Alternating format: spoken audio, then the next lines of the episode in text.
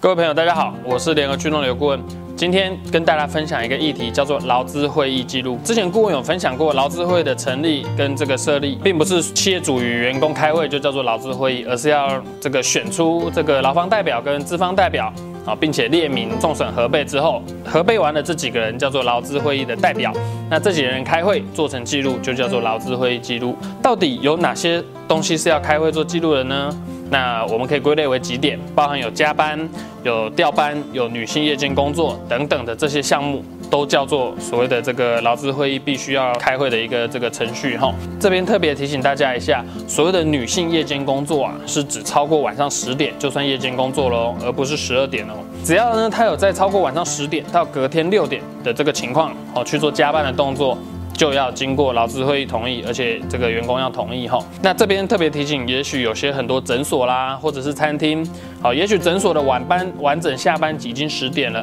那再加个班，好，大家帮忙收收个店，或者是餐厅，好，以十点下班再收个店，其实往往都会超过。这个所谓的晚上夜间十点哦，这边特别提醒大家，开会呢，当然会有一个会议的程序，劳资会议的这个办法呢，应该要会议前七天，我们就要通知这几个代表说我们要开会了。那至少呢，前三天要先把开会的议案呢、啊、发给这些代表，让他们先知道这个开会要讨论的内容。那当天呢，至少要四分之三以上的人出席，才是一个有效的会议哈。这个会议多久要开一次？至少我们三个月要开一次哦。那你说我公司事情很多要讨论，我每个月开可不可以？当然可以。但是你最少三个月要开一次这个会议记录啊，你要留存备查哈，就是说劳工局今天来劳检的时候，他要检查这些这个资料。所以举凡除了这些之外，还有哪些可以经过劳资会议同意呢？包含有弹性工时啦，包含可能有些公司淡旺季比较明显，呃，我们希望呼吁大家是不是能够在淡季的时候我们来休特休，那旺季的时候大家可能尽量不要休。